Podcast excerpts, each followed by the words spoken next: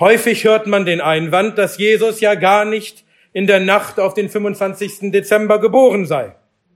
In Wahrheit sei der 25. Dezember ein heidnischer Feiertag, an dem die Geburt des ägyptischen Gottes Horus gefeiert wurde oder des iranisch-römischen Gottes Mithras oder es ging um die Saturnalien, die vom 17. bis zum 24. Dezember zu Ehren des römischen Gottes Saturn gefeiert wurden und im Grunde wie ein Karneval voller Ausschweifungen waren. Und um, um diese Götterkulte auszulöschen, hätten die Christen den 25. Dezember okkupiert, hätten ihn einfach zum Geburtstag ihres Gottes erklärt. Und die heidnischen Traditionen für diese Feste, wie zum Beispiel das gegenseitige Beschenken, die hätten sie gleich mit übernommen. Die Einführung von Weihnachten war also nur eine strategische Entscheidung, um das Christentum als alleinige Religion zu etablieren und die anderen Religionen auszulöschen. Das Internet ist voll von solchen Geschichten.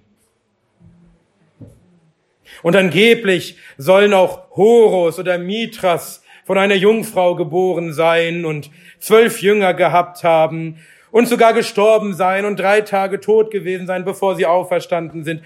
Das Internet ist voll von solchen Geschichten. Und selbst wenn diese Geschichten stimmen würden, wäre mir das ziemlich egal, denn ich feiere an Weihnachten nicht Horus oder Mithras oder Saturn oder sonst etwas, aber tatsächlich stimmen diese Geschichten nicht. Es sind einfach leere Behauptungen, ohne jeglichen Beweis. Sie sind motiviert vom Hass auf das Christentum. Aber wie kamen die Christen denn dann auf den 25. Dezember?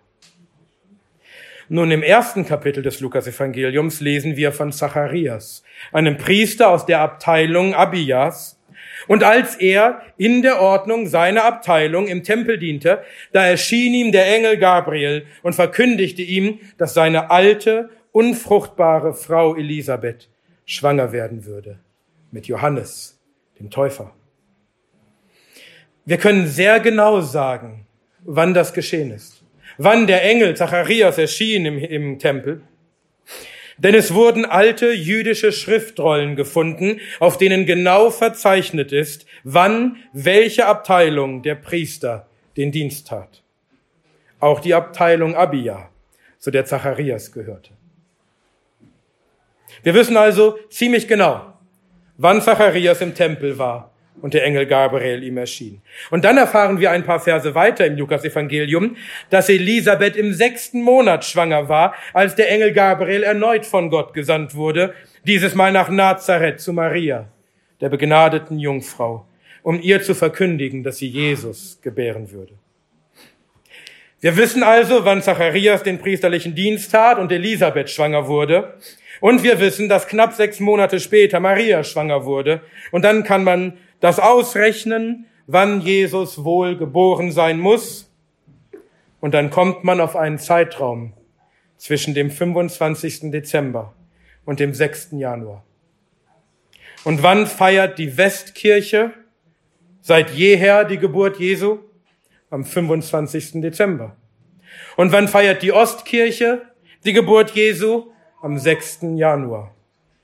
Und die Tage dazwischen sind nach dem christlichen Kalender die zwölf Weihnachtstage.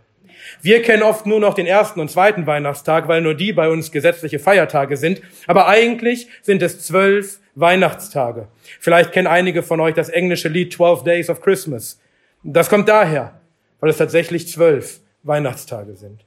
Das ist also der Grund, weshalb die Christen zwischen dem 25. Dezember und dem 6. Januar Weihnachten feiern und nicht Horus oder Mithras oder Saturn oder sonst ein heidnischer Unfug, sondern die Schrift. Lasst euch also nicht die Freude an Weihnachten rauben durch die Lügen der Gottlosen.